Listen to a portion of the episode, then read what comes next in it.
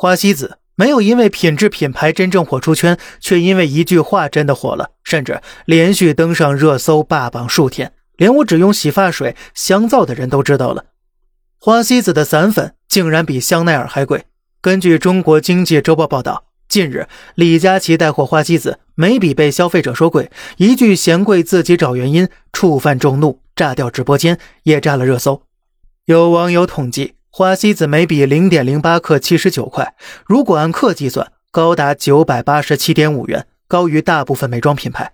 更有网友调侃道：“能够买两克左右的黄金了。”除了眉笔，业内统计花西子散粉按克计算与香奈儿不相上下。大家生气根本不是贵不贵的问题，而是一个带货主播凭什么指责消费者没有努力赚钱、升职加薪？要知道，很多女生哪怕三五千收入，都愿意为那些比黄金还要贵的化妆品买单。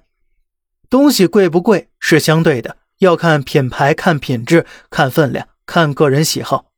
一个带货主播相当于一个产品的推销员，明明可以说这个眉笔品质好或者原材料好，明明可以从产品本身出发，却选择了攻击消费者。之所以如此傲慢。说白了，还是钱赚的太多太容易，亏吃的太少了。那么，您认为呢？